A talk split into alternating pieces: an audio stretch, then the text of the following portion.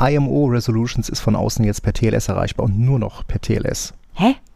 Das unterstützt das doch gar nicht. Ja, ich mache jetzt aber einfach auf dem ADC ein TLS-Uplift. Von außen HTTPS und nach intern Aha. mit HTTP weiter. So mit Redirect, das funktioniert? Das werden wir sehen.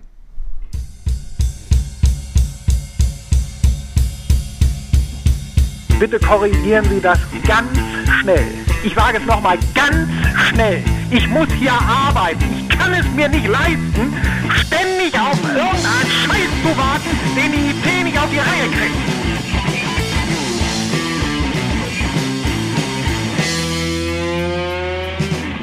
Tja, das hat wohl nicht funktioniert. Ich wollte gerade sagen, funktioniert wohl nicht, oder? Das funktioniert dummerweise erstaunlich oft. Also ist ja nicht so, dass Ja. ich das nicht schon ein paar Mal irgendwie machen musste, wenn so eine Anwendung irgendwie nur HTTP kann oder nur mit Schmerzen äh, TLS, dass du dann so ein, Mhm. so ein TLS-Uplift dann irgendwie auf dem Load Balancer einfach machst. Das funktioniert geht recht oft. immer. Dumm ist das nur, wenn die Anwendung dann irgendwie ähm, Irgendwelche hardcoded HTTP-Links hat. äh, korrekt, genau. Mhm. Ähm, dann hast du natürlich dann hast du natürlich verloren. Aber Wir die Qualitätsprodukte, die wir bei unseren Kunden äh, antreffen, da ist das natürlich nie ein Problem. Ja. Aber Also, eigentlich wolltest du die Du Begrüßung nicht. machen. Ich wollte eigentlich begrüßen, aber ich dachte, wir reden jetzt über SharePoint oder so. Mach erstmal die Begrüßung, bevor wir zu Schlimmerem kommen. Ja, hallo, herzlich willkommen zur neuen Folge vom Wartungsfenster Podcast. Ähm, wir sind jetzt äh, Folge 16, Immerhin schon, 16. Aha, Mhm. 14. September. Ja, ich bin die Claudia und Ja, ich bin auch wieder mit dabei. Es ließ sich nicht vermeiden. ja, es lässt sich nicht vermeiden. Genau, wir nehmen an einem Montag wieder auf. Das heißt, unsere Woche hat auch gerade wieder angefangen. Mhm. Und wie hat deine Und Woche bist du- angefangen? Bist du schon wieder durch? N nee, so schlimm ist es Nein. nicht. So schlimm ist es nicht. Ähm, das Wochenende war ausreichend erholsam. Die Woche davor war jetzt nicht ganz so, äh, ganz so wild und auch heute gab es jetzt keine, keine Megakatastrophen. Ähm, insofern, äh, nein, ich bin ganz guter Dinge. Ja, super. Nee, mein Tag war auch entspannt. Ich weiß auch nicht, wir hatten, wir haben eine ähm, Schülerpraktikantin. Ich weiß nicht, ob das, äh, äh, ich glaube, sie hatte, hatte Spaß. Hoffe ich zumindest. Ich, ich hoffe, sie möchte morgen wieder kommen, ja. ja, genau. Ja, das ist ja so, also Praktikanten hatten wir ja durchaus immer mal wieder, äh, so Schülerpraktikanten, aber äh, Auszubildende, äh, das, ja, ne, wir haben jetzt September und wir haben wieder keinen Auszubildenden für dieses Jahr bekommen. Ähm, es ist tatsächlich nicht so, dass es jetzt äh, daran mangelt, dass wir uns nicht bemühen würden, aber irgendwie, Ja, aber hey, ne, wenn da draußen jemand jemanden kennt, der sucht, Genau, äh, in ne, Köln. denkt man an uns. genau, ne, also wenn ihr irgendwie eine Ausbildung äh, im technischen Bereich IT ähm, machen wollt, dann äh, meldet euch doch mal. Äh, wir haben Ausbildungsplätze und äh, ja, wir möchten gerne für den Eigenbedarf ausbilden. Das heißt, die Übernahme ist schon fast garantiert. Genau, mit, mit Antritt am ersten Tag kannst du eigentlich davon ausgehen. Genau. Ähm, ja, äh, trotzdem war das, äh, war die letzte Woche ähm, insofern ereignisreich, äh, als dass äh, wir so die ersten Ausläufer von etwas sehen, äh, was dann am 1.10. uns bevorsteht. Du meinst, äh, dass Microsoft die Basic Out deaktiviert? Ja, ich glaube hier ehrlich gesagt noch nicht so richtig dran, dass sie das auch wirklich tun werden. Meinst du nicht? Nee, Meinst ich du, glaub sie manchmal- also- Rückzieher? so? Ah, sie haben ja immer ein bisschen Angst vor ihrer eigenen Courage, ne? Also, ähm, Ja, es wäre auch nicht das erste Mal, ne, dass sie Dinge zurückrollen, die eigentlich sinnvoll wären, weil laut genug geschrien wird in der Community. Ne? Ja, ähm, da, es gibt natürlich dann wieder eine lustige Ausnahme, aber Fakt ist, zum 1.10.2022 möchte Microsoft erstmal die Basic Out in allen Office 365 Tenants abknipsen. Ja, ähm, vielleicht sag mal kurz, was, Genau, was das was, ist. was ist Basic Out? Basic Out ähm, oder Basic Authentication ist im Prinzip nichts anderes als äh, ein Authorization Header, der ja, Base 64 kodiert, Mhm. Benutzername Doppelpunkt Kennwort mitbringt. Mhm. Also Base 64 ist jetzt auch nicht gerade. Nee, es ist jetzt nicht gerade so mega secure. Nee. Das heißt, eigentlich möchte man das auch immer über, äh, über eine verschlüsselte Verbindung machen. Ähm, äh, aber äh, es ist erstmal Stand, ich sag mal, Stand der Technik, äh, Mhm. lang und breit bei HTTP und äh, auch SMTP verwendet. Ähm, läuft einem auch an allen möglichen Ecken und Enden immer über den Weg und äh, ist halt auch einfach zu implementieren. Ne? Deswegen Mhm. ähm, kann ich schon verstehen, dass das erstmal äh, äh, überall mit eingebaut wird. Ja, und Microsoft möchte es ganz gerne jetzt wirklich aus äh, Sicherheitsgründen ähm, deaktivieren. Ich hatte das ja gerade Mhm. gesagt, ne, es ist wirklich, äh, ja, Benutzername Kennwort Base 64. Ja. Ähm, Habe ich eigentlich mal die Anekdote erzählt, wie ich mal an das DOM-Admin-Kennwort eines SAP-Dienstleisters gekommen bin? Nee, erzähl. ähm, und zwar im Rahmen äh, eines äh, ja, SMTP-Troubleshootings. Äh, hatten wir ein bisschen Trouble so mit Authentifizierung und ähm, irgendwann äh, schickte mir dann äh, ein, ein Admin von diesem SAP-Dienstleister leicht genervt einen, einen äh, Screenshot, ne, wo er dann so mit äh, ja, äh, Telnet, ne, Mail-Server 25, dann anfing da Sachen einzuhacken und lustigerweise war dann da auch tatsächlich dann äh, die Authentifizierung mit drin. Ja, und Base 64 kann man halt zurückrechnen und wenn man das dann so ein Base 64 Decoder reinschmeißt, dachte ich mir, okay, ich war dann einfach nur neugierig. Also es Ja. ging ja für ihn einfach nur darum zu zeigen, hey, guck mal hier, hat funktioniert. Mhm. Ähm, äh, ich habe dann mal ganz neugierig dann diesen, diesen Base 64 Hash dann da in so einen, in so einen äh, Base 64 Decoder reingeklimpert und sah dann irgendwie so ähm, Domäne Backslash Benutzername, also Administrator, Hm. Doppelpunkt, ein komisches Kennwort. Also sagen wir es mal so, das Kennwort wäre heute bei den allermeisten äh, Password Policies durchgefallen. War es Password 01? nein, nein, nein, nein, Nein. also ähm, ich glaube, ganz so, ganz so schlimm war es nicht. Ähm, ja, also Base 4, also was heißt, ähm, Basic Out soll weg. Äh, dafür soll dann äh, OAuth, also Open Authentication, soll der neue, äh, der neue Standard sein. Und wenn ich das richtig äh, in Erinnerung habe, wird Microsoft das Ganze auch erstmal nur für MAPI over HTTP, EWS, POP, IMAP, Active Sync abschalten. Lustigerweise Mhm. eben nicht ähm, für SMTP. ähm, Fallen uns da Gründe für ein, warum sie es für SMTP schon mal gar nicht versuchen? Naja, ich befürchte halt, weil es jede Menge Zeug gibt, was per SMTP äh, einliefert. Also, ähm, Drucker, Scanner. ja, ich meine, äh, es ist ja nicht so, dass es da wahrscheinlich keine Lösung für gäbe, weil bei POP Mhm. und IMAP kannst du das ja auch machen. Also, das sind ja auch klassischerweise Protokolle, wo du dann halt irgendeine Benutzernamen, äh, Benutzernamen-Kennwort-Kombination mitgeben sollst. Ja, gut, dann machst du halt ein App-Secret. Ne? Das ist ja im Prinzip Mhm. nichts anderes. Äh, Also, auch da vielleicht nochmal so, wie, wie OAuth funktioniert. Also, da, das ist das Stichwort, äh, da ist dann so Access Delegation. Es geht eben darum, dass du bei äh, OAuth eben kein Benutzername Kennwort äh, irgendwie mitgibst, sondern eine Anwendung, mh, äh, der du dich gegenüber authentifizieren willst. Ähm, authentifizierst du dich einmal, ähm, damit erlaubst du dieser Anwendung, sich bei einem äh, Identity Provider so ein, so ähm, so ein Access Token zu holen und fortan kann dann dieses, kann äh, quasi die Third-Party-Anwendung diesen Access Token verwenden, um sich dann äh, zu authentifizieren. Also äh, man hat das zum Beispiel so Mhm. bei, bei Twitter oder so sieht man das schon mal, wenn du dann irgendeiner ähm, irgendeine Anwendung da erlauben willst, mit deinem äh, Twitter-Dings irgendwas zu machen Mhm. ähm, oder auch äh, Andere, nicht wir, sehen genau. das auch bei Facebook als Beispiel. Ja, ich habe kein Facebook, Ich deswegen ja auch äh, bin, nicht, ich ja. da, bin ich da tatsächlich raus. Ich habe tatsächlich, glaube ich, noch ein altes Profil, aber Ähm, aber OAuth oder ist ja auch die, Mhm. die Modern Authentication, das ist ja durchaus etwas, was bei Microsoft äh, ganz gut ähm, äh, durch, sich durch alle Anwendungen durchzieht. Ähm, du hattest da noch so einen lustigen, eine lustige Sache, was die Exchange Online ja, ja, ja, PowerShell-Sachen angeht, rausgesucht. Genau, bei den Stichworten Basic Out, also beim Stichwort Basic Out, ähm, ging mir noch ein, ein, eine Sache durch den Kopf. Ähm, die Exchange Online PowerShell Module ähm, haben lange Zeit es erforderlich gemacht, dass du für WinRM die Basic Out aktiv lässt. Ich denke so, ja, was hat denn das damit zu tun? Ja, was hat denn, was hat denn jetzt Exchange Online mit ne, WinRM zu tun? Ja, doch, es ist halt im Wesentlichen Remote PowerShell, was du da machst. Ne? Also es ist das, das Gleiche, als wenn du hingehst und sagst hier, ne, äh, Import PS Session und so weiter gegen einen normalen Exchange-Server, ist im Wesentlichen das Äh, Gleiche. Genau, äh, weiß Ja. auch nicht jeder. Mhm. Ähm, jeder Exchange hat ja ein, auch ein PowerShell Virtual Directory im IES konfiguriert und man Mhm. kann sich da quasi die Exchange PowerShell mit allen Commandlets äh, quasi auf den Rechner holen, ohne dass man sich da irgendwas installieren muss. Das ist Ganz genau. sehr praktisch. Das ist sehr Verwendet praktisch. aber tatsächlich Basic Out. Äh, verwendet, mh, ja, nö, das kommt drauf an, was du einstellst. Hast du es mal mit Du kannst es, wenn du Ja, WinRM, gut, okay, ja, ich komme gut, das geht ah, mit ja, Kerberos. Ja, das gut, ich geht komme natürlich meistens mit Clients um die ein- Ecke. Ähm, Äh, Du musst ein ähm, äh, Minus äh, Authentication Kerberos dazu schreiben. Dann geht das. ja, das hilft dir alles nichts, wenn du nicht mit einem Client um die Ecke kommst, der in der Domäne ist. Korrekt, aber wer macht das denn auch von Clients, die nicht in der Domäne sind? Weil wer ist denn nicht in den Protected Users mit dem ähm, Telefonstreich, Telefonstreich.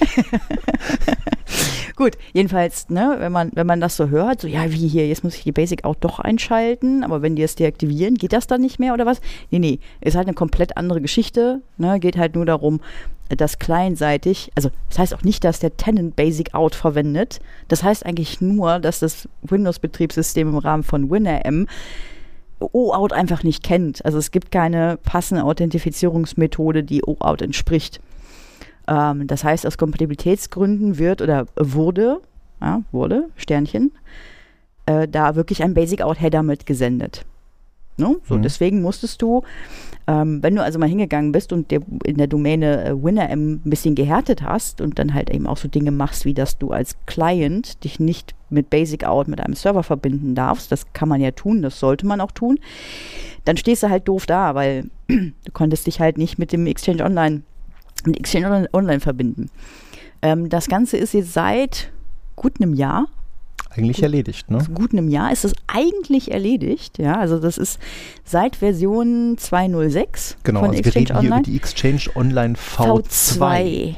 Module. Genau, aber wenn du jetzt äh, ne, Install Module Exchange Online Management, dann kriegst du halt auch keine V1-Module mehr. Von daher ist das egal, aber du brauchst Minimum 2.06. Ab da ist es dann nicht mehr, also es erfordert dann keine Basic Out mehr, keine aktivierte Basic Out mehr.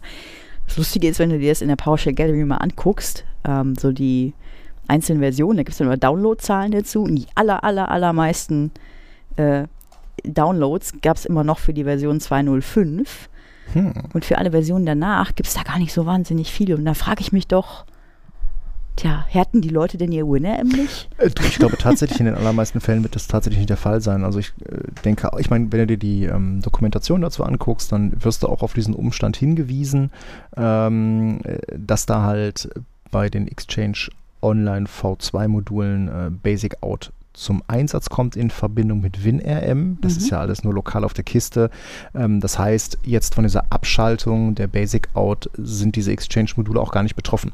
Mhm. Ähm, aber äh, klar, wenn du es einfach nur konsumieren willst und installierst, dann stolperst du vielleicht mal über einen Fehler, dann googelst du und dann stellst du fest, ah, okay, ich muss bei WinRM noch irgendwas machen. Mhm. Bei mir auf meiner Mühle, wo ich dann halt äh, von der aus ich zugreifen will. Ähm, nee, aber ich glaube tatsächlich, den allermeisten äh, fällt das gar nicht auf. Ähm, deswegen, also es gibt äh, jetzt wieder hinsichtlich der Abschaltung der Basic Out im Tenant hat Microsoft auch eine Diagnosemöglichkeit geschaffen, ähm, ob man ähm, gucken kann, ob man in seinem Tenant da mhm. äh, Zugriffe hat. Den Link packen wir in die Show Notes. Also ich habe das bei uns vor ein paar Tagen schon mal durchgetreten. Mhm. Da ist nichts um die Ecke gekommen. Die allermeisten Clients sollten auch heute in der Lage sein, mit der Modern Authentication umzugehen, damit OAuth, OAuth 2 zu nutzen. Ähm, was halt so typischerweise auffallen kann, ist tatsächlich, gut, SMTP ist ja eh ausgenommen, das heißt, wir reden ja dann über Geräte, die zum Beispiel Exchange ähm, äh, online irgendwas nutzen, Active Sync mhm. und so weiter, ne, so Smartphones. Smartphones. Wenn ja. du irgendwie mal ein älteres äh, oder ein iPhone hast, wo ein Mailkonto schon etwas länger eingerichtet ist mhm. ähm, oder auch Android sonst irgendwas, da kann es natürlich passieren, dass du da tatsächlich Basic Out nutzt. Das würde man dann aber da sehen. Ist bei uns mhm. aber tatsächlich auch nicht der Fall. Ähm, da hatte, glaube ich, Apple auch mal irgendwann nachgeholfen. Äh, ich glaube sogar jetzt wow. mit einem der letzten iOS 15 Updates, dass das irgendwie dann umgedingst wird mhm. beim nächsten Verbindungsaufbau. Also falls Basic Out da zum zum Einsatz kam. Also ich kann nur jedem empfehlen, führt es mal aus, guckt mal nach. Ansonsten, ich denke mal in den allermeisten Fällen ähm, dürften die meisten Leute nicht betroffen sein. Wie gesagt, SMTP haben sie eh ausgeklammert, was die Abschaltung vom Basic Out angeht. Da geht es tatsächlich eher darum, dass man die ganzen ähm, Exchange Online Sachen ein bisschen härtet. Härten äh, hätte wohl auch mal besser ähm, oder Cisco hätte wohl mal äh, ähm, äh, ein wenig härten sollen, denn äh, im Mai 22 ähm, gab es ja wohl, äh, oder gab es einen ne, dokumentierten Security Incident bei Cisco, äh, mhm. wo es dann wohl auch dazu gekommen ist, dass da irgendwie 55 Gig an, an Daten abgeflossen sind. Und stand äh, gestern ähm, musste wohl Cisco bestätigen, dass im Darknet geleakte Daten tatsächlich oh diese Daten sind, die da abgeflossen sind. Ähm, gab dann auch einen lustiges, äh, lustigen Hinweis noch von, von Cisco, dass man jetzt nach, äh, äh, ja, nach Bewertung der ganzen Sache nicht davon ausgeht, dass das in irgendeiner Form äh, Auswirkungen hat. Äh, trotzdem möchte ich an der Stelle den äh, Cisco Talos Intelligence Group Artikel zu diesem Angriff ähm, empfehlen, den mal zu lesen, weil das ist echt Bilderbuch. Mhm. Ähm, und sehr lustig auch da, wie das Ganze anfing. Also da geht es gar nicht mal so darum, was hat der Angreifer nachher im Netz von Cisco gemacht, sondern einfach nur, wie sind sie da überhaupt reingekommen. Mhm. Äh, Ausgangspunkt war nämlich das geknackte Google-Konto eines Mitarbeiters, der Credentials oh. im Browser gespeichert und gesynkt hat. Ähm, damit haben sie dann wohl ähm, Zugangsdaten zum Cisco VPN äh, erbeutet. Ähm, da kam dann aber noch eine MFA und diese MFA hat man wohl dann auch durch äh, schiere Penetranz und gut gemachte ähm, mhm. äh, ja, Voice-Ansagen okay. ähm, geknackt, weil irgendwann hat der Typ dann wohl dann doch mal gesagt, ja, hier, ne?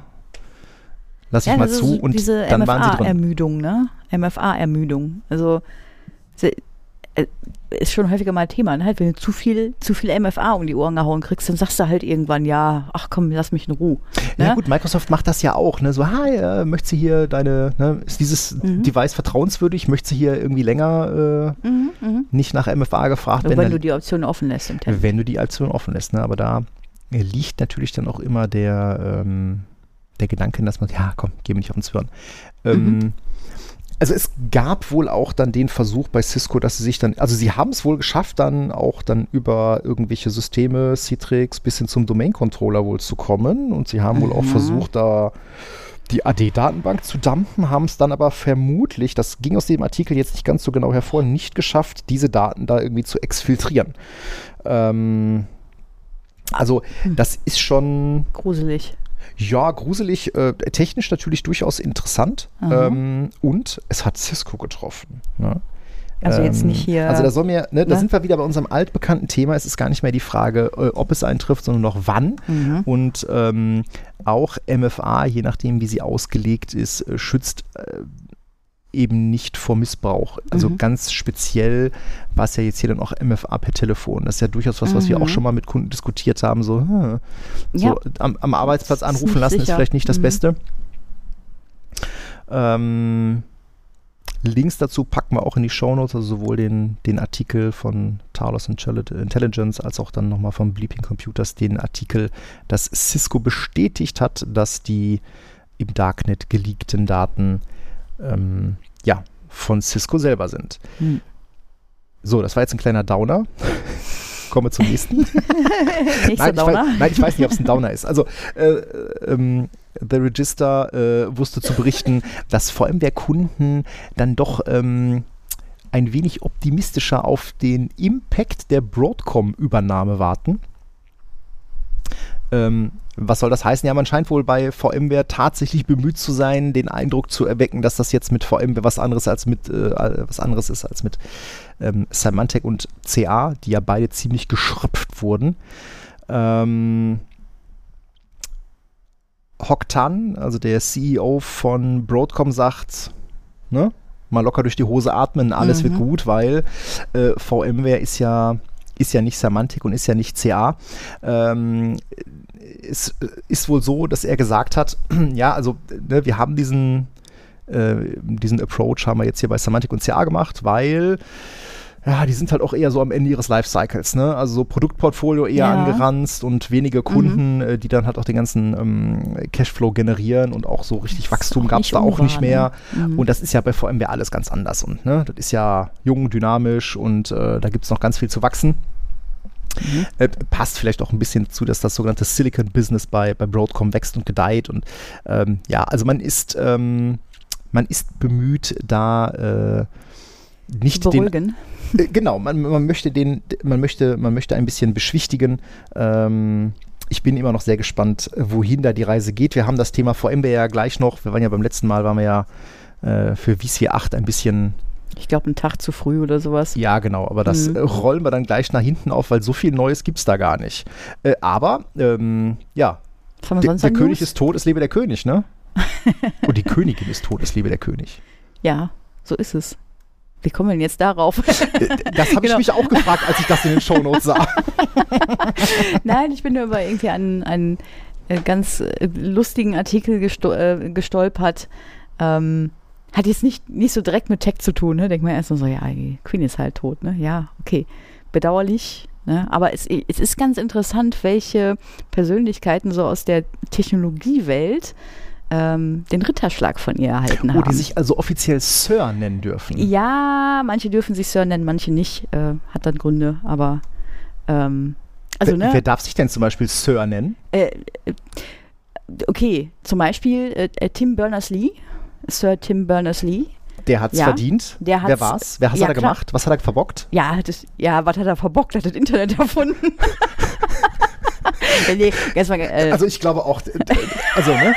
Also ähm, wahrscheinlich wird der gute Mann auch jeden Tag abends mit, mit, schwerem, mit schwerem Gerät, ja, mit Lack oder so, da sitzen und denken, boah, ey, wenn ich gewusst hätte, dass das halbe Internet nachher aus Porn besteht, hätte ich das nicht erfunden.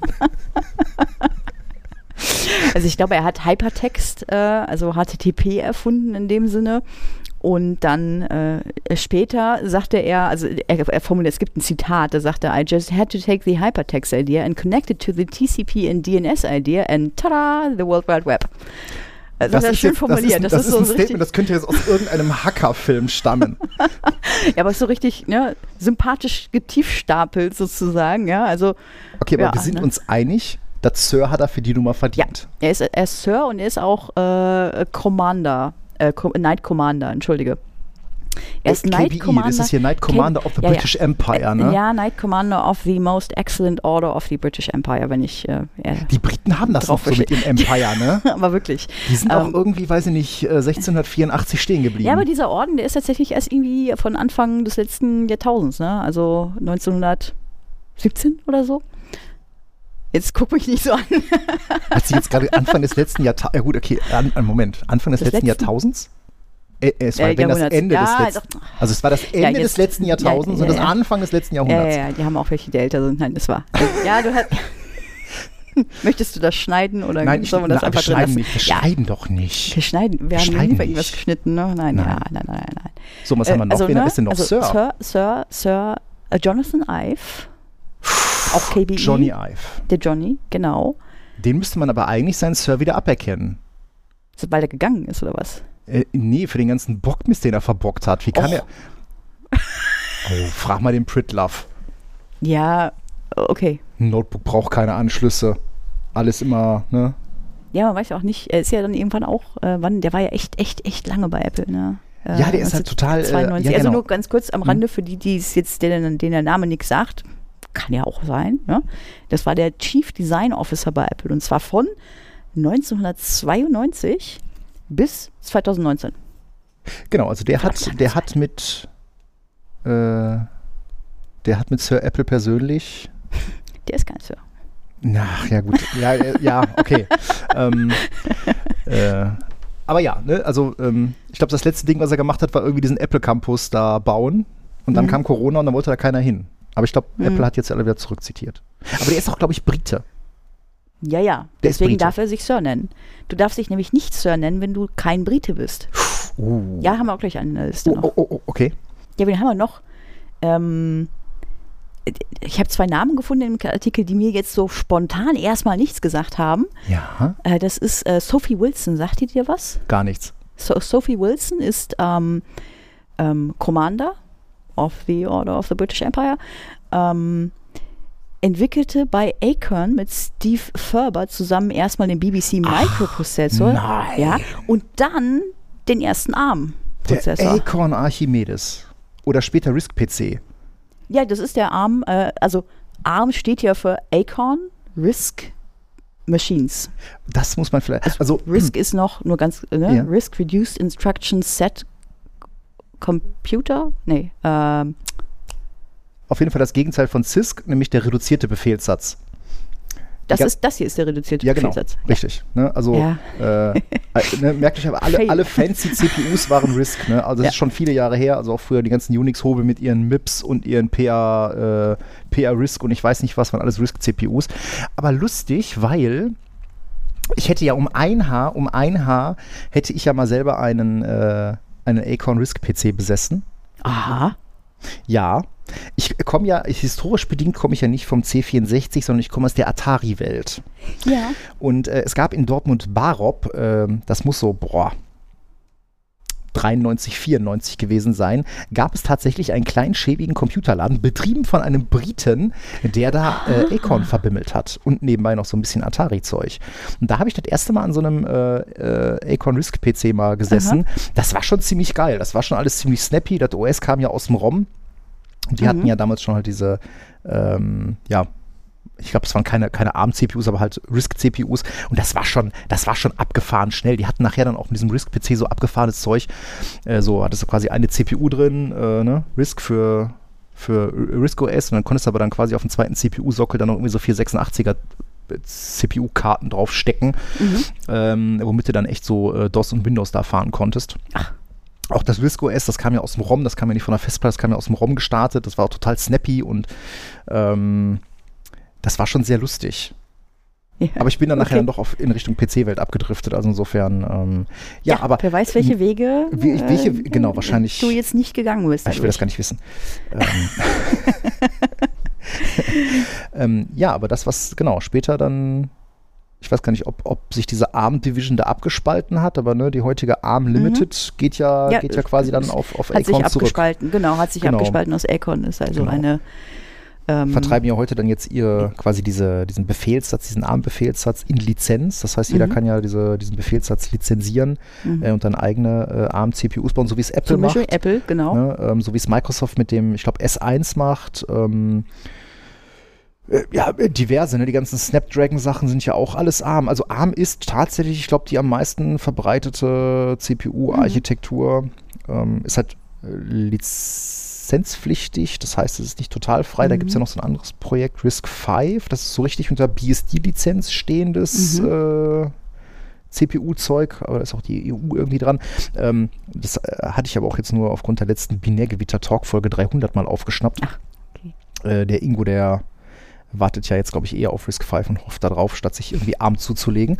Ähm, aber ich, also ich glaube tatsächlich jetzt auch, ne, Windows 10, Windows 11 laufen ja auf ARM. Ähm, Mhm. Da ist, äh, also Intel hat, glaube ich, gerade ein größeres Problem. Ne? AMD fährt da irgendwie Mhm. Kreise um die und äh, gut, Apple ist jetzt vom Marktanteil nicht ganz so viel, als ob Intel das jucken würde, aber ähm, spätestens seitdem Microsoft halt anfängt, sich für ARM zu interessieren, sei es Mhm. äh, ARM-CPUs, eigene ARM-CPUs im Surface Book ähm, oder weitergehend jetzt Windows 10, Windows 11 auf ARM, das Thema ist noch nicht durch. Ja, Mhm. äh, also das ist noch, das ist noch spannend. Aber nee, tatsächlich, dass äh, Sophie Wilson da irgendwie, äh, nee, das habe ich nicht gewusst. Ja. Wieder was Ja. gelernt. Hat sich gelohnt aufzustehen. 1985 war das. 85, Wahnsinn. Mhm. Ja, der zweite Name, der mir so ad hoc nichts gesagt hat, wo ich dann auch erstmal nachlesen musste, war äh, äh, Tony Horror. Oder irgendwer hat irgendwie einen lang, längeren Namen, den habe ich mir jetzt gar nicht notiert. Irgendwie. Okay, sagt mir auch gar nichts. Der hat, ähm, vielleicht kennt der ein oder andere Entwickler da draußen den Namen. Ich, wie gesagt, persönlich bin da noch nie dran vorbeigelaufen. Der ist übrigens Knight Bachelor. Das ist übrigens jemand, der zwar geadelt wurde vom Monarchen, aber nicht in den Orden eingeführt wurde. Ja, also das gibt's Oh. auch. Ist also ein Knight Bachelor. Jetzt guck mich nicht so an. Ich habe mir das durchgelesen. Ich bin halt ein Nerd. Ich kann mir solche Dinge dann merken, ja. ähm, der entwickelte den Ah, Quicksort-Algorithmus. äh, die Fingerübung für jeden Entwickler. Ja? Nimm eine Programmiersprache deiner Wahl und implementiere Genau. Quicksort. Quicksort, ne? Teil und Herrsche. Ne? So.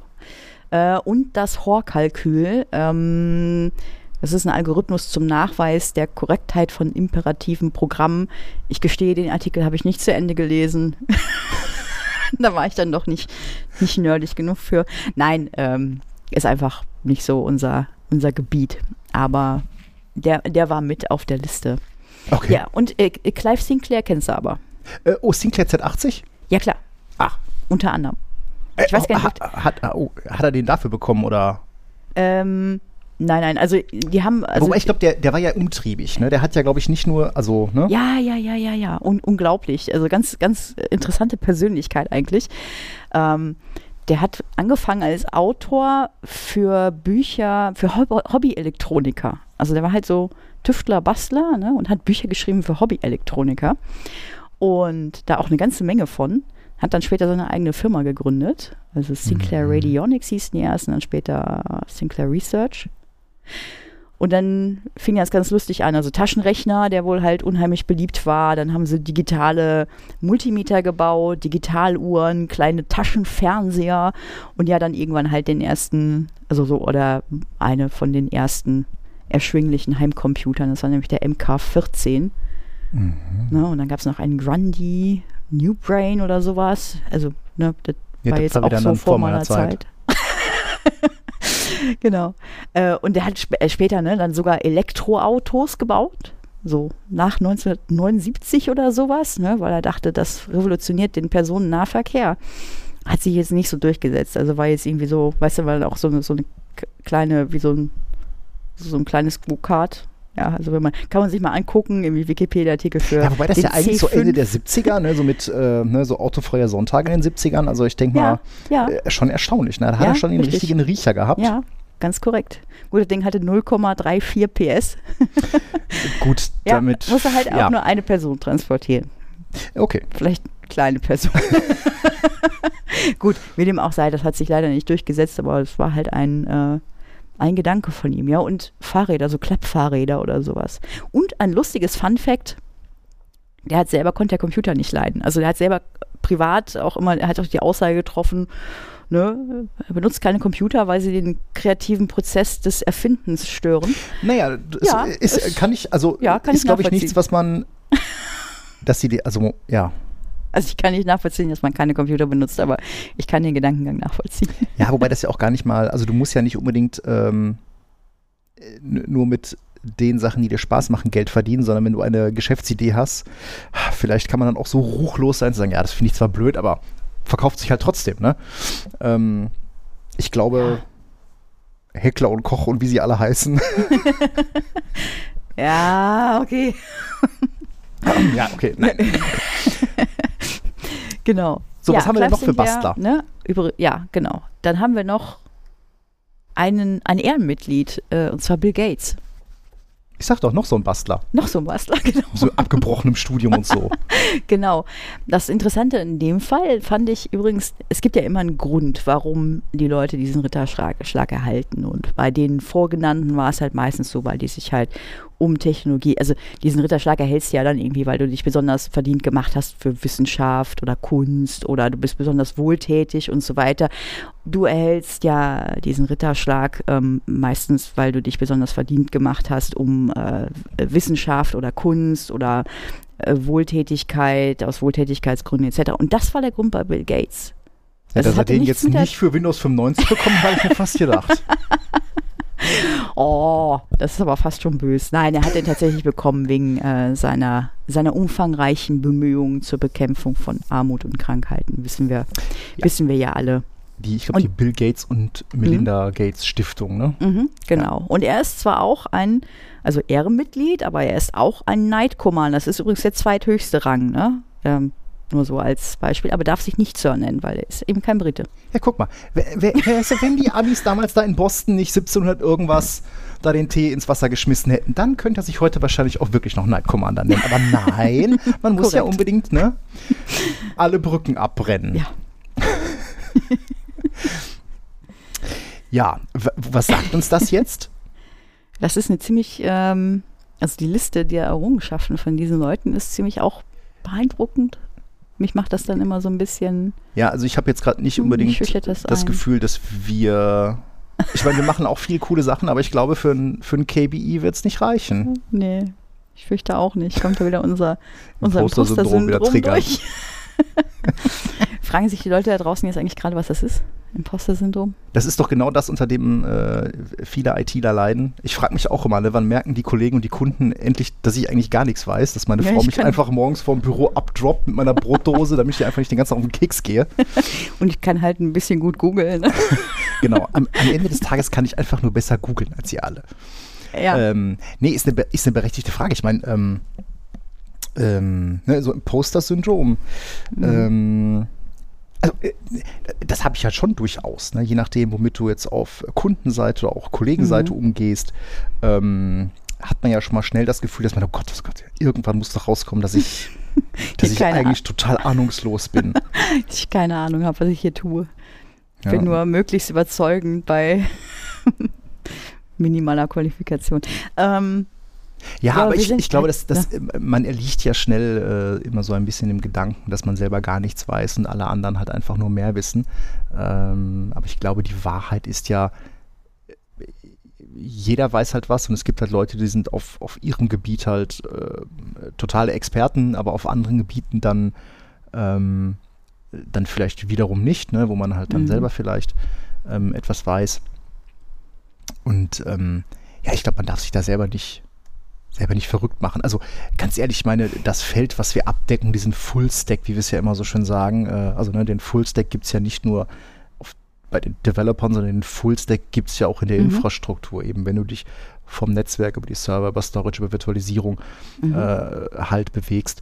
Das ist ja ein so, ein so ein umfangreiches Gebiet, da kann auch keiner den Anspruch haben, alles zu wissen. Mhm. Ähm, aber ich glaube, die ganz große Kunst ist es halt so viel zu wissen, dass man, dass man darauf aufbauen kann. Mhm. Ähm, dass man also ähm, vielleicht möglicherweise auch einfach nur besonders gut in der Lage ist, ähm, die, also ne, wenn ich viele Informationen vorliegen habe, Ja. die Informationen, die ich mir weiterbringen, von denen äh, zu unterscheiden, die mich eben nicht weiterbringen. ja, ne? stimmt, stimmt. Ähm, und wenn man das jetzt nochmal aufs Googlen zurückführt, ich meine, du kennst das, ne? oder wenn man mit, mit Kollegen äh, mal so guckt und klar kommt dann Ja. irgendwann der Punkt, wo man sagt, okay, das muss man jetzt mal googeln. Und man hat dann vielleicht, wenn man erfahren ist, wenn man Senior ist, so ein bisschen schon das Gefühl, so, ach, vergiss die ersten drei Links, das sieht schon irgendwie falsch aus, nimm mal den nächsten da. genau, genau. Ähm, ja, aber, ähm, ne? Seniors, sind wir, ne? also stand zumindest lange genug auf meiner Visitenkarte und ich glaube, auf deiner steht es auch und ich glaube, es steht Ja, auch irgendwie an der Tür und in der Signatur. Ähm, aber was ist denn, also ist dann, ist dann berechtigte Frage, wann ist man eigentlich Senior? Also das hat ja mit dem, Ja, ne? mit dem Lebensalter es- nichts zu tun. Ja, genau. Ja, in dem Kontext nicht, nein. Ne? Also auch nicht mit dem Alter, bezieht sich auf die, ne? Also es ist einfach, ich glaube, das macht auch jeder so, jede Firma auch so, wie sie, wie sie, wie sie meint, ne? Also ich glaube, es gibt keine festen Regeln, äh, ab so und so vielen Jahren bist du Senior. Ich glaube, das, das gibt es auch bei uns ja streng genommen nicht. Nee, ich, also ich glaube, wir haben, also wir haben jetzt ja auch keine ausformulierte, ähm, äh, keine ausformulierte ähm, Definition von wann bist du Senior. Ähm, bei uns kannst du es, glaube ich, einfach daran festmachen, sobald du halt in der Lage bist, selber Verantwortung zu übernehmen, also selbstständig zu arbeiten, Projekte voranzubringen und auch, ähm, ich sag mal, eigene Themen äh, zu platzieren und auch voranzubringen. Ich glaube, das ist dann so der Punkt, wo man sagt, okay, jetzt, jetzt bist du Mhm. Senior, ne? Mhm. Ähm, oder aber auch, ähm, wenn du halt, ähm, also von einem Senior würde ich zum Beispiel erwarten, dass er halt äh, Projekte beim Kunden anschieben kann, aufgleisen kann Mhm. ähm, und dann, äh, sag ich mal, auch andere Kollegen so weit in ein Projekt integrieren kann, ähm, dass das Projekt halt weiterläuft, ne? dass Mhm. man da, dass er da vielleicht noch ein halbes Auge drauf hat, um dann da mit Rat und Tat zur Seite zu stehen. Ähm, oder aber eben auch, wenn er selber in der Lage ist, neue Projekte bei Kunden ähm, Zu platzieren. zu platzieren. mhm. Ja, also, ne, wenn ich jetzt so überlege, wie kommen wir häufig zu Projekten? Du redest mit Kunden, äh, man identifiziert gemeinsam äh, ein Problem oder Mhm. sonst irgendwas und man ist und ein Senior ist, sollte dann halt in der Lage sein, da halt in irgendeiner Form ein Projekt draus zu machen, ähm, um dem Kunden auch dieses Problem Mhm. äh, zu lösen. Mhm. Das heißt, auch bei uns hat das eigentlich auch wenig mit der Anzahl der Dienstjahre zu tun. Ne? Also, Ja. ähm, Also ich würde es jetzt nicht hart an Dienstjahren festmachen. ne? es, es, gibt, es gibt Unternehmen, die das machen. Ja, bei uns ist es halt auch anders. Ne? Ja gut, aber als, also zumindest, wenn ich jetzt so uns beide sehe, wir sind auch dann ne, intern so ein bisschen der Third Level. Also du bist halt Ja. als Senior bist du auch ansprechbar für, für andere Ja. Kollegen, um da irgendwie Mhm. mit Rat und Tat zur Seite zu stehen. Klar, du machst halt auch nichts, äh, nicht mehr, nicht mehr alles. Ne? Also es gibt viele, viele Dinge, die man dann, die man dann nicht mehr macht. Ähm, jetzt so am, am Rande, ne? früher hat man von Kollegen, die nicht mehr hier sind, dann halt auch so Sachen gehört wie, ja, die Seniors, die Rosinenpicker. Wer war Ja. denn dann nur gemeint? Wer war da nur? Ja, wir beide wissen das. ähm, Nein, aber das hat ja nichts mit Rosinenpicken zu tun. Ne? Nein, du hast äh, als Senior, glaube ich, einfach ein anderes, ein anderes Gebiet. Da geht es ja, Ja. dann auch äh, oft genug darum, zusammen mit den Kollegen Mhm. aus dem Vertrieb ähm, Kunden zu entwickeln, Mhm. ne? die, die Kundenbeziehung mit Kunden einfach weiter, weiter auszubauen. Ja, und wir sind halt nur noch bei Key-Kunden unterwegs, ne? Hauptsächlich. Ja gut, ich kann meine Kunden irgendwie an einer, an einer Hand abzählen. Ne? Also klar hast du Mhm. immer wieder so einzelne Gigs dabei, ähm, Neukunden. Manche Kunden siehst du ja auch nur alle drei Jahre. Mhm. Ne? Mhm. Ähm, aber klar, die meiste Zeit verbringe ich bei einer sehr überschaubaren Mhm. Anzahl Kunden. Ja, In, in verschiedenen Projekten, auch in verschiedenen Rollen. Ne? Mhm. Genau, ne? Und es gibt auch Kunden, für die ich, ähm, ich sag mal, primär verantwortlich war. Da war ich dann äh, meistens diejenige vor Ort und war dann halt für denjenigen der erste Ansprechpartner. Und irgendwann wandern die eben auch mit der Zeit auch an andere Kollegen, an jüngere Kollegen weiter. Ähm, und die Zeit fliegt immer, immer stärker, kommt mir so vor. Vielleicht ist es auch so eine Eigenschaft äh, eines Seniors, eine un, un, ungenannte. Also es kommt mir ne, so vor, als ob ich quasi gestern noch Windows 7 Rollout beim Kunden mit begleitet habe oder ja, wenn ich so drüber nachdenke, so die erste Version von VMware vSphere, die ich so in den Fingern hatte, War? 5.0. Ich weiß, ja, was war dein? Bei mir stand da noch eine 2 vorne, ja. Bei dir hieß das noch nicht mal JSX. Ja, äh, egal. Ähm, eine 2. Ja gut, ich hatte 5.0, ist ja auch noch gar nicht so lange her, ne? Wo Ja, sind wir ist nicht jetzt? so lange her. Jetzt sind wir, ja, jetzt sind wir bei 8. Mhm. Und das ist das erste vSphere Release, also ist ja jetzt gerade auf der VMware Explorer 2022, äh, wurde unter tosendem Applaus vSphere 8 vorgestellt und ähm, ja, mich hat das Release jetzt nicht irgendwie nicht so richtig abgeholt. Nee, Ja, also es hat mich jetzt echt auch nicht. Äh, also früher war da mehr Lametta. Ja, also ich, nee, also äh, ernsthaft, ne? Also die ersten, Mhm. äh, also wie gesagt, ich habe irgendwie mit, mit äh, ja gut, vor allem der Produkte, klar, irgendwie Workstation oder sowas angefangen, aber so das erste, erste E6i, da war eine 2 vorne dran. Ähm, das ist auch jetzt mal gut und gerne fast 20 Jahre her. Mhm. Ja, aber was war zwischen 6 und 7? War jetzt auch. Ja, 6 Ja, und doch, da 7, da, gab's hast du immer noch, Sachen. also Mhm. äh, ich sag mal von 6 auf 7, da hattest du nochmal so einen nennenswerten, nennenswerten Sprung, so im, Mhm. in einigen Details. Also bei Visan ist es ja relativ Mhm. weit nach vorne gegangen. Ähm, aber wenn man sich jetzt mal so anguckt, ähm, was sind jetzt so die, die großen Bringer bei, bei 8, da hast du dann, ähm, ich sag mal, das nun äh, in Produktion gegangene Project äh, Monterey. Da geht es halt um sogenannte Smart NICs oder sogenannte Data Processing Units. Ähm, das ist das Ganze, naja, das ist jetzt eigentlich wieder keine neue Sache, sondern ich sag mal so die Läden wie, wie Microsoft bei Azure oder Amazon AWS oder Google mit seiner Google Cloud, die haben das Thema Smart NICs für sich alle schon, ich sag Mhm. mal, abgehakt und das schon, schon vor Jahren. Und zwar geht es darum, dass ähm, man bei einer Smart NIC die Netzwerkkarte an sich intelligenter macht und dann einzelne Infrastrukturdienste eben auf diese Netzwerkkarte auslagert. Also ich verwende jetzt mal Smart NIC und Data Processing Unit jetzt mal äh, synonym. Ähm, und es geht am Ende des Tages darum, dass man zum Beispiel Sachen aus der Security, also Firewalling zum Beispiel oder ähm, Storage Offloading oder sowas, Mhm, dass mhm. man das einfach auf die Netzwerkkarte bringt, um Mhm. dann CPU-Zyklen freizukriegen. Mhm. So, jetzt nochmal Schritt zurück. Ne? Ich habe gerade gesagt, ne, Azure, AWS, die haben das alles für sich schon ausentwickelt. Mhm. Das ist alles erledigt. Das ist jetzt keine neue Technik für die. Ähm, da macht das ja auch Sinn bei diesen Hyperscalern. Bei VMware denke ich mir jetzt auch so, okay, kann man machen. Ne, also was ist Mhm. da, was ist da naheliegend? Klar, dass sie zum Beispiel ähm, Teile von NSX auf die Smart NICs bringen, ja, dass sie auch Ja. möglicherweise dann, oder das tun sie ja auch, ne, also angedacht ist, dass du halt Sachen, also einzelne Teile aus Visan, aus NSX, aus ähm, äh, anderen Teilen auf die Smart NICs bringst, dass zum Beispiel DRS dann auch zukünftig Sachen wie ähm, Latency, Mhm. wie Throughput äh, mit in Kalkulationen einbringen kann. Ähm, aber das scheint mir jetzt auch alles wieder sehr, sehr VMware-zentriert. Also es scheint jetzt nicht so zu sein, ähm, dass VMware an der Stelle mit mm, anderen Herstellern spielt, sage ich mal, ähm, sondern das halt sehr VMware-zentrisch sieht. Fun Fact: Pensado, das ist einer der Hersteller dieser Smart NICs, äh, gehört übrigens jetzt seit ein paar Monaten zu ähm, AMD, ähm, hat äh, zum Beispiel mit ähm, Aruba zusammen so eine Data oder solche Data Processing Units in einen Switch integriert. Ah, die. Das ist nämlich der Aruba CX 10000. Ne, also quasi ähm, das ganze Offloading, äh, die ganzen Infrastrukturdienste, also dann nochmal von der Server-Netzwerkkarte weiter weg in Richtung Netzwerk gebracht. Also Mhm.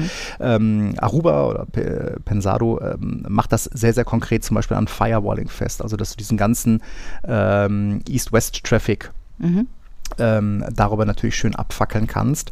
Ähm, wie gesagt, schönes Feature, ähm, es ja seit 2020, da ist ja Project Monterey ähm, gestartet worden durch den damaligen CTO Kit Colbert.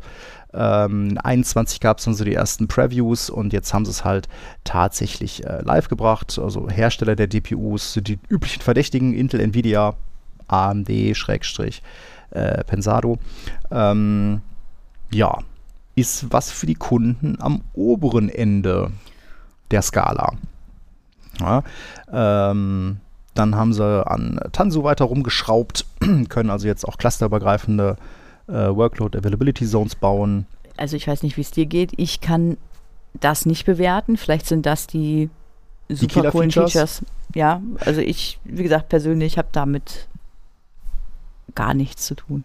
Das zeichnet sich auch nicht ab. Äh, nee, haben wir ja wir da- tatsächlich nicht. genau. Ne? Also ähm, das Thema ist für uns äh, weitestgehend uninteressant, weil, Mhm. ähm, sag ich mal, unser Kundenklientel das nicht, nicht hergibt. Ne? Mhm. im Lifecycle Management. Ähm, da haben sie dann noch so ein paar Sachen mit reingebracht. Also du kannst jetzt zum Beispiel, ähm, also sie haben die, die ganze Cluster Re äh, Remediation ähm, im Sinne von, ähm, dass du jetzt Cluster Images stagen kannst. Du kannst jetzt äh, auch mit Images mehrere Hosts parallel wieder ähm, standardisieren. Da haben sie halt was dran getan. Ähm, sie haben die sogenannten vSphere Configuration Profiles ähm, zumindest jetzt in einer Preview mit eingeführt. Das ist, ist meiner Ansicht nach so ein bisschen ähm, der Nachfolger der Host Profiles. Also du hast dann quasi eine Ja. Desired State Configuration auf Cluster-Ebene. Klingt wie Host Profiles, ne? Ja, aber halt Mhm. dann, ne? Okay. Und äh, eine Enhanced Recovery fürs vCenter haben sie einge, äh, eingebaut. Also die Hosts bekommen jetzt ähm, den kompletten Cluster-Status mitgeteilt, sodass zum Beispiel ein vCenter, wenn es aus dem Backup zurückgeholt wird, sich von den Hosts aus den letzten gültigen Cluster-Status wieder Mhm. zusammensuchen kann. Ja, Ähm, okay. Hm, ja. Äh, ist sicherlich auch ähm, Ist- eher ist so, ein, okay. so ein kleines, kleines Enhancement, aber da ist jetzt halt nichts bei, wo ich sagen würde, das ist ein Killer-Feature. Nee. Ähm, Achso, was war noch hier? Äh, Da- DRS haben sie ein bisschen, ne? Ein bisschen gemacht. Ja, gut, da haben sie jetzt dann halt auch wieder darauf abgezielt, dass dann da ähm, weitere Metriken mit halt in die, äh, in die Berechnung. Äh, Ja gut, fand ich tatsächlich, werden. sagen wir mal, wenigstens im Ansatz nicht uninteressant, ne? dass er halt in DRS halt auch äh, Metriken wie äh, Latenzen. Ja, genau, ja gut, Latenz, Mhm. Throughput, das betrifft ja dann Reinnehmen. auch quasi das ganze Thema DPU SmartNICs, Mhm. ähm, was sie da jetzt groß angekündigt haben. Aber da ist jetzt tatsächlich irgendwie nichts bei, wo ich sage, okay, das sind jetzt so richtig bahnbrechende, bahnbrechende Features. Mhm. Mhm. Ähm, fällt mir da auch so ein bisschen schwer. Da ist, also, da ist jetzt kein, kein Ding bei, wo ich sage, okay, das ist jetzt das Killer-Feature, warum du, Mhm. ähm, warum du auf, äh, auf 8 gehen sollst. Mhm. Das hatten wir ja auch schon so ein bisschen mit dem Wechsel von 6 auf 7. Ne? Wir haben Ja. unglaublich viele Kunden, die ihre 6, 5, 6, 7 Upgrades wirklich jetzt bis zum allerletzten Moment Ja. rausgezögert haben. Ne? Da ist jetzt Richtig. für 6, 5, ja, 6, 7, aber für den ganzen aus- 6er Branch ist ja jetzt dann im Oktober Ende ja, mit Support. Ja. Und ich habe Kunden, die sitzen das bis zum allerletzten Moment aus. Hat und das hat nichts damit zu tun, dass es da an, an Geld, an Lizenzen, an Mhm, sonst was mhm. mangelt oder dass sie sich den Aufwand scheuen. sondern Es geht einfach darum, dass sie sagen, Alter, ich habe hier ein Setup, das rennt so unglaublich stabil.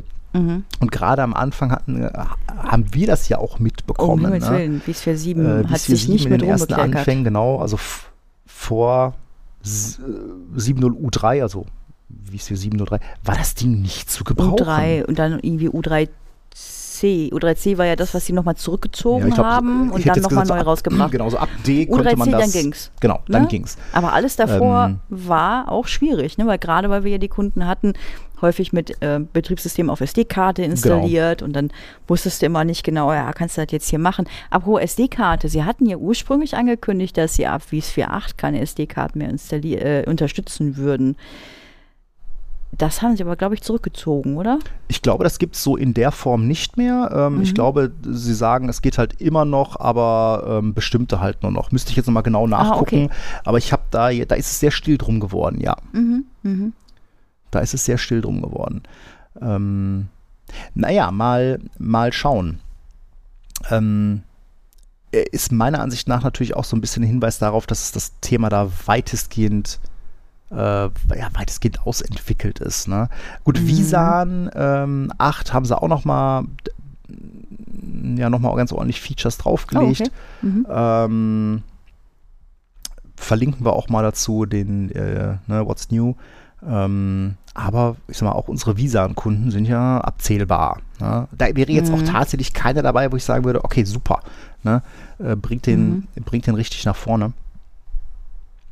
Ähm, ja, mal schauen. Also ich äh, denke, auch da wird es so sein, das erste Wies 4.8 wird auf sich äh, warten lassen, bis Ich glaube, wir das das deployen. lassen wir. Ja, ja, ja, definitiv. Also ich habe nicht vor, jetzt bei irgend, also offen gesagt, ich habe nicht vor, bei irgendeinem Kunden jetzt die erste 8.0 zu installieren. Nee. Wie Sag ich- sag ich ganz die, ehrlich, Wir müssen ne? die letzten ja erstmal auf sieben bringen. Ne? Also, ähm, Ja, wir müssen den letzten auf 7 bringen und ich würde gerne das erste U abwarten. na, aber so, wenn man jetzt mal wirklich so, ich hatte ja gerade gesagt, ne, so die ersten Gehversuche, das war dann irgendwie so ein ESX2 irgendwas, dann gab es Mhm. mal so ein vCenter, was dabei war. Mhm. Ähm, und ich meine, da, da kam ja dann wirklich mit jedem Major Release kam da irgendwie geile Features. Ne? Ich weiß noch, Mhm. wir hatten damals eine Kundenveranstaltung, haben tatsächlich mal äh, V-Motion live gezeigt. Ne? Du hast eine VM, Ja. da läuft ein Video drin, ähm, du schubst das Ding von einem auf den anderen Host und äh, Hast einen Ping-Verlust. ähm, hast, wenn überhaupt, einen Ping-Verlust. Oder wir hatten auch mal so eine, das war, glaube ich, die gleiche Veranstaltung. Ähm, da war ich, war ich Speaker und dann hatten wir im Nebenraum hatten wir ein, ein Blade Center stehen. Mhm. Äh, ja, man konnte es auf der anderen Seite der Wand hören. äh, und dann auch so, äh, vor allem WHA zeigen. Ne? Hast eine VM Mhm. auf einem Host, pingst die VM an, dann sag ich mal, ne? sorry, ich bin mal gerade äh, vor die Tür, gehst raus, robbst den Server aus dem Blade Center und kommst dann mit dem Blade Center unterm Arm wieder zurück. Und ja, du kommst in den Raum und ne, die VM antwortet schon wieder, weil der Failover dann nach ein paar Sekunden Ja, gegessen war. ja. klar, die VM ist auf die Nase gefallen, wurde neu gestartet, aber das war halt wahnsinnig beeindruckend für Kunden, weil das Mhm. den Kunden halt eben auch gezeigt hat, was mit Virtualisierung alles geht. Mhm. Ne? Ähm, später dann auch so Sachen wie Fault Tolerance oder sowas. Ähm, gut, Produktionseinsatz Fault Tolerance war dann eher, So, naja, mm. ähm, aber ähm, äh, das war auf jeden Fall erstmal spaßig Mhm. zu sehen. DRS, super. Ähm, Mhm. Lustigerweise, jetzt in der Energiekrise haben wir die ersten Kunden, die anfangen, äh, DPM, also dann auch das äh, ne, Mhm. dynamische Herunter- und Herauffahren von ESXern zum äh, Zwecke des Stromsparens. Mhm. Wir haben jetzt die ersten Kunden, die das jetzt nutzen. Früher hat das keine Sau interessiert. Heute ist es tatsächlich ein Thema, ähm, was, was dann durchaus von Interesse ist. Ähm, aber da hattest du mit jedem Release tatsächlich ähm, immer irgendein Feature dabei, wo du gesagt hast, geil. Ne? Und ne, da hat VMware wieder ordentlich abgeliefert. Aber ja, ich glaube so auch, ähm, ne, das letzte große war dann, war dann Visa, NSX war dazu gekauft, aber das waren dann Mhm. auch schon wieder so Sachen, das ist dann wieder so für einen ganz bestimmten Fall. Das sind ja keine Features, von denen alle Kunden profitieren. Mhm. Ja, HA, vMotion, ähm, auch wo sie Storage vMotion dann so richtig so im Live, also was haben wir bei Migration mit Storage vMotion äh, Zeit und Geld Mhm, gespart? Mhm. Mhm. Ne, ähm, äh, ich kann mich da an Projekte erinnern, da haben wir dann über Gigabit-Strecken hunderte von VMs quer durch Düsseldorf migriert. Ähm, und das kann man ja auch noch weiter treiben äh, mit Continental und hin und her. Ähm, aber das sind, das sind Features gewesen, Mhm. ähm, da hat auch jeder Kunde von profitiert. Ne? Ja. Und jetzt kommt halt immer nur am oberen Ende ähm, der Skala was dazu. Mhm. da Mhm. weiß ich nicht, ob das so, ob das so der Bringer ist. Ja, Ich warte immer noch auf ein Visan äh, äh, im, in Verbindung mit Essentials Plus. Ich meine, ja, da Ja, müssten sie vielleicht mal auf die Idee kommen, das drei Mhm. Hosts auf vier Hosts Limit anzuheben. Aber warum gibt es das nicht? Ich wette mit dir, wenn VMware ein Visan, das muss ja nicht mal All-Flash sein, das können sie ja gerne in der Enterprise Plus lassen, ne? ähm, oder entsprechend in der Version aussparen. Aber wenn die hingehen würden und sie würden Visan für die Essentials Plus oder Essentials Kunden öffnen, Mhm. das würde die installierte Basis echt ausdehnen. Machen sie aber nicht. Ja, aber die Frage ist, ob der Essentials Plus Kunde ähm, der Kunde ist, um den VMware sich kümmern möchte. Nein. Ja, das würde ich in Frage stellen. Und was, du erzähltest das gerade eben so, ne, dieser Wow-Faktor, ne, wenn die Kunden das erste Mal eine V-Motion sehen. Übrigens, auch, ich habe das ja mal erzählt, ich bin ja relativ spät zu dem ganzen Kram dazugekommen. Ähm, äh, das hatte ich auch noch nicht verstanden, als ich quasi mit meiner Ausbildung schon fast fertig war, aber es war eine rein theoretische Ausbildung. Das war halt zentriert darauf, dich durch die IHK-Prüfung zu bringen. Und da kamen Themen wie Virtualisierung eben auch gar nicht, gar nicht vor. Und ich hatte mich auch privat damit noch nicht so richtig beschäftigt. Ich wusste, was das ist. Und das erste Mal, da habe ich dir nämlich über die Schulter geschaut und du hast mir eine V-Motion gezeigt. Und da hat das Klick gemacht bei mir im Kopf. Mhm. Ähm, und da habe ich ganz, eine ganze Menge über die Vorteile verstanden gegenüber, ne, eben das Ganze als Hardware zu betreiben, diese Server als Hardware zu betreiben. Das ist nämlich die V-Motion heißt nämlich dann nicht, dass du das in einem Rechenzentrum den Server rausschraubst und äh, im anderen Rechenzentrum reinschraubst. Auch das habe ich bei Kunden noch gemacht. Ähm, Hardware V-Motion. Nein. Ähm, aber dieser große, dieser große Aha-Effekt, ne, ich glaube, der hat, ist einfach abgeflacht, ne? Also ja, alle wissen, Virtualisierung Aus, ist ausentwickelte Technik. das, ne? was ich brauche, aber es ist jetzt Standard. Es ist einfach der Standard, ne? Es ist Genau. ja gar nicht mehr anders zu denken. Ja, zeigt vielleicht auch, warum sich halt bei, oder warum VMware halt bei, bei Tanso mehr Hirnschmalz reinsteckt. Mhm. Da ist ja das ganze Container-Thema, was jetzt, sag ich mal, für uns als Nicht-Entwickler und Infrastrukturleute und äh, Mhm. ich sag mal, auch unser Kundenklientel gibt das Thema Container halt einfach nicht her. Mhm. Ähm, äh, warum sich da halt vielleicht noch mehr tut. Ja, aber so dieses, dieses. Kernprodukt vSphere Schrägstrich ESXi, ähm, ja, das ist vielleicht, vielleicht jetzt wirklich, der, die, ne, diese Kurve, die flacht Mhm. jetzt wirklich einfach mehr und mehr ab. Ähm, ich bin gespannt, wo da wieder die Reise so weitergeht. Wir alle. Wir alle. Hast du denn einen Aufreger der Woche? Ja, offen gesagt. Hat die Woche gerade erst angefangen, ne? Genau, wie immer hat die Woche gerade erst Vielleicht angefangen. müssen wir am Freitag in Zukunft aufnehmen. Ja, aber dann haben wir hinterher nur noch Aufreger der Woche. Und keine News mehr oder so. Nee, tatsächlich, ähm, also wenn ich heute überhaupt einen Aufreger der Woche habe, dann äh, tatsächlich heute einen SQL-Server, über den ich mich ein bisschen geärgert habe. Liebe Leute, wenn ihr einen SQL-Server mit mehreren Instanzen habt, dann ähm, denkt daran, diese Instanzen vielleicht im Arbeitsspeicher zu limitieren. Ich hatte nämlich heute tatsächlich beim Kunden das Problem, dass eine seiner Key-Anwendungen äh, irgendwie ein bisschen rumgemuschelt ist und keiner wusste Mhm. so genau warum. Ähm, und äh, ja, äh, eine andere Instanz äh, hatte sich irgendwie den ganzen Speicher Ja, weggeknuspert, äh, weil da eine Anwendung offenbar live gegangen ist, die bisher noch nicht live war. Mhm. Und ähm, ja, war, war sehr schön zu sehen. Wir haben die einzelnen Instanzen im RAM limitiert und auf einmal ging es dann wieder ratzfatz. Ja, so ein SQL-Server ist halt, oh, RAM, om nom nom. Ja, ist ja bei Exchange auch so. Ja, ist bei Exchange auch so. Ja, wobei lustigerweise, du siehst es halt tatsächlich nicht äh, in der VM. Ne? Also du siehst, Mhm. dass die VM beim Active Memory ein bisschen was hat, aber äh, dass die Kiste Klar. irgendwie den ganzen RAM äh, frisst, das siehst du halt erst im Gast selber Im oder Gast halt selber im äh, Taskmanager. über VROPs oder Und sowas. im Allgemeinen ist das ja aber auch gar kein Problem, wenn du nämlich nur, also auf dem Exchange habe ich zum Beispiel noch nie irgendwie mir gedacht, oh, da müsste ich jetzt mal hier den, den RAM limitieren. Äh, nee, kannst du auch gar nicht, weil Information Store macht das beim Starten automatisch. Ah, Deswegen, ist, deswegen kann der Exchange auch irgendwie gar nicht davon äh, profitieren, wenn du bei VMs Hot Add Memory anmachst. Du kannst Mhm. zwar im laufenden Betrieb dann RAM dazu stecken, aber das frisst er halt nicht. Ähm, dafür müsstest du nämlich den Information Store durchtreten, im Gegensatz zum Mhm. SQL, weil der Kollege kann durchaus mit Hot Add CPUs und Hot Add Memory umgehen. Mhm. Ähm, Hätte nur in dem speziellen Fall halt einfach nichts gebracht, weil mehrere Instanzen. nee, ich glaube auch, hätten wir dieser Kiste einfach RAM zugesteckt, dann äh, hätte diese eine Instanz gesagt, oh lecker RAM. oh, noch mehr RAM, Äh, om nom nom. Das erinnert mich immer an diesen, an diesen Chrome-Mem, ne? Ja, diesen das ist da so, äh, war das nicht so der Pac-Man? Ah, nee, nee, nee, nee, du meinst ein anderes. Das ist okay. Das ähm, Genau. musst du nochmal raussuchen. ne, bla bla bla, eating memory again, no dad. genau, er macht's dann doch. Ja, in Ja. diesem Sinne, äh, heute ein lustiger Ritt. Äh, und jetzt wisst ihr auch, was die Queen mit Arm zu tun hat. ja, lasst uns 5-Sterne-Bewertung da, lasst Kommentare da. Äh, kommt in unsere Telegram-Gruppe, die ist auch schwurbelfrei. Und ähm, dann würde ich fast sagen, hören wir uns in zwei Wochen wieder. Bis, Bis dahin. dahin. Bleibt gesund, habt Macht's Spaß gut. und bis dann.